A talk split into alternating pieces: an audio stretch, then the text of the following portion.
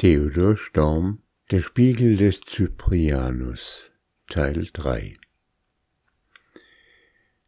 In demselben Augenblick, so wird erzählt, als dieser zum Faustschlag ausholte und der Knabe die kleinen Hände schützend über seinem Herzen kreuzte, stand der alte Hausmeister tief unten im hintersten Verschlage des Kellers, wo ein Knecht mit der Abzapfung eines Fasses Ingelheimer beschäftigt war.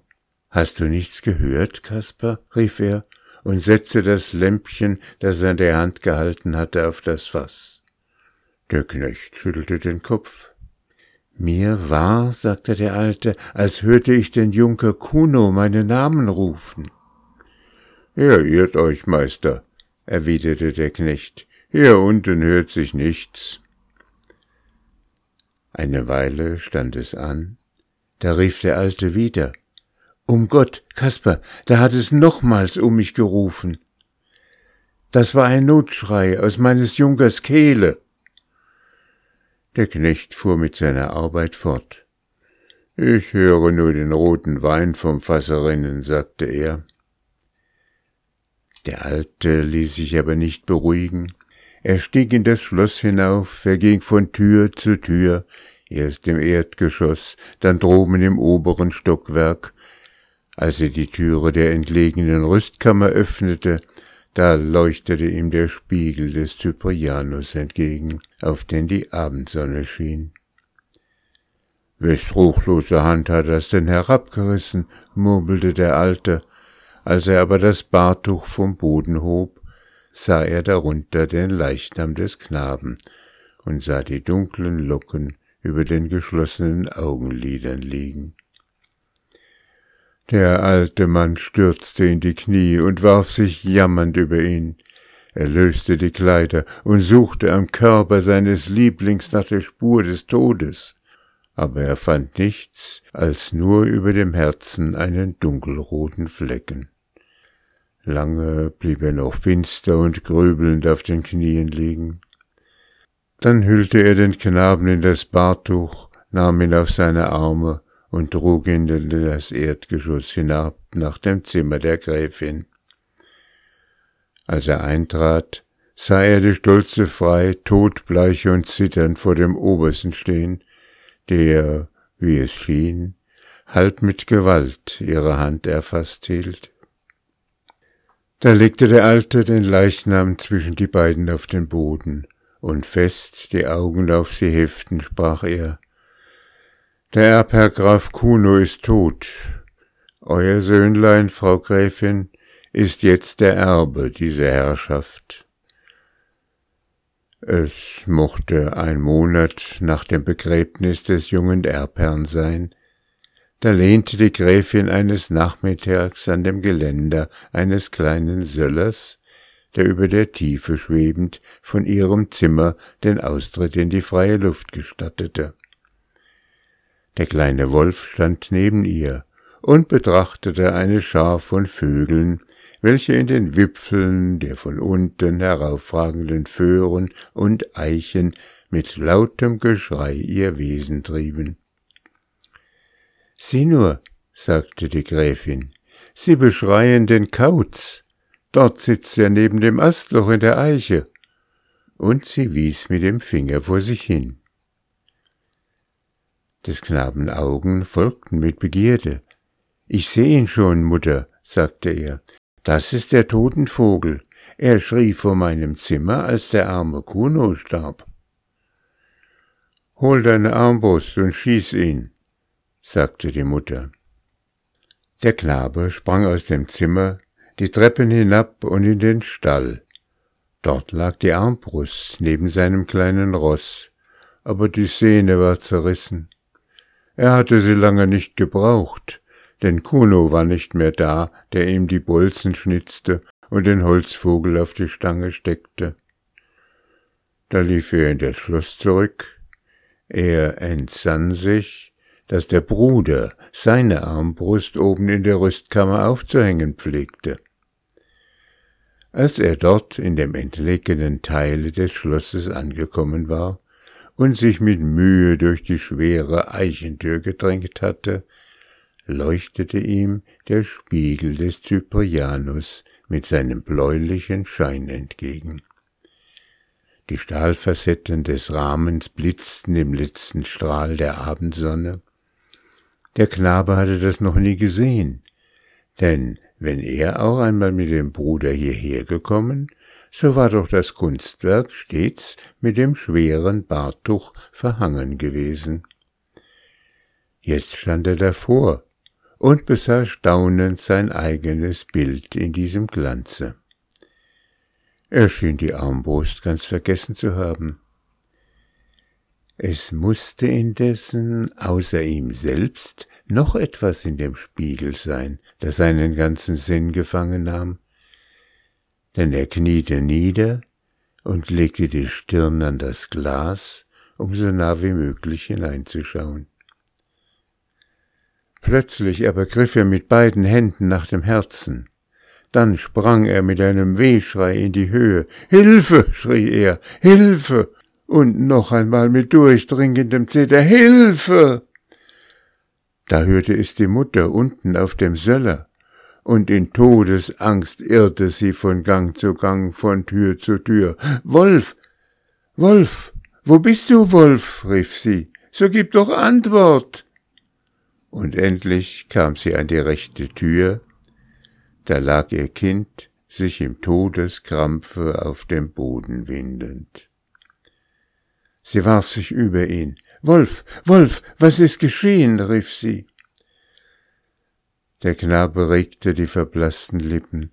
Es hat mir einen Schlag aufs Herz getan, stammelte er. Wer, wer tat es? flüsterte die Mutter. Wolf, sprich nur ein einziges Wort noch. Wer hat das getan? Der Knabe wies mit erhobenen Finger in den Spiegel, und das sterbende Kind in den Armen haltend, blickte sie vorgebeugt in das Glas.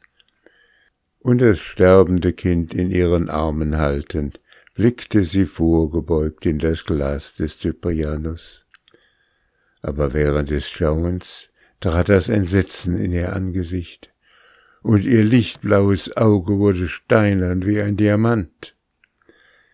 Denn bei dem Abendschein, der durch die trüben Fenster brach, sah sie im tiefsten Grunde die zusammengeballte Nebel die Gestalt eines Kindes.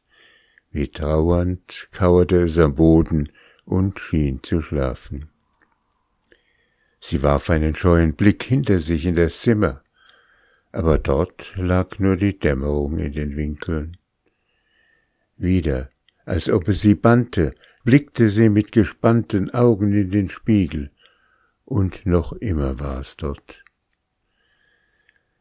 Da fühlte sie den Kopf des kleinen Wolf ihren Armen entkleiden, und im selben Augenblicke sah sie einen leichten Rauch gegen das Spiegelglas ziehen. Wie ein Hauch lief es darüber hin. Dann wurde das Glas wieder klar, aber hinter demselben zog es wie ein graues Wölkchen in die Tiefe. Und jetzt plötzlich sah sie dort im Grunde des Spiegels zwei kleine Nebelgestalten, die sich umschlungen hielten. Mit einem Schrei sprang die Gräfin empor. Ihr Sohn lag regungslos mit wachsbleichem Antlitz. Die offenstehenden blauen Lippen verkündeten den Tod. Sie riss das seidene Wams von seiner Brust, und da sah sie den dunkelroten Fleck auf seinem Herzen, den sie kurz zuvor auf der Brust des kleinen Kuno gesehen hatte. Hager, Hager, schrie sie, denn das Geheimnis des Spiegels war ihr unbekannt. Das ist deine Faust. Der war dir auch im Weg. Aber noch nicht bist du der Herr im Schloss. Ich schwör's. Und du sollst es nimmer werden. Sie ging hinab. Sie suchte ihn. Aber der Oberst war eben zur Jagd auf ein benachbartes Schloss geritten und hatte auf den morgigen Tag seine Rückkunft angesagt.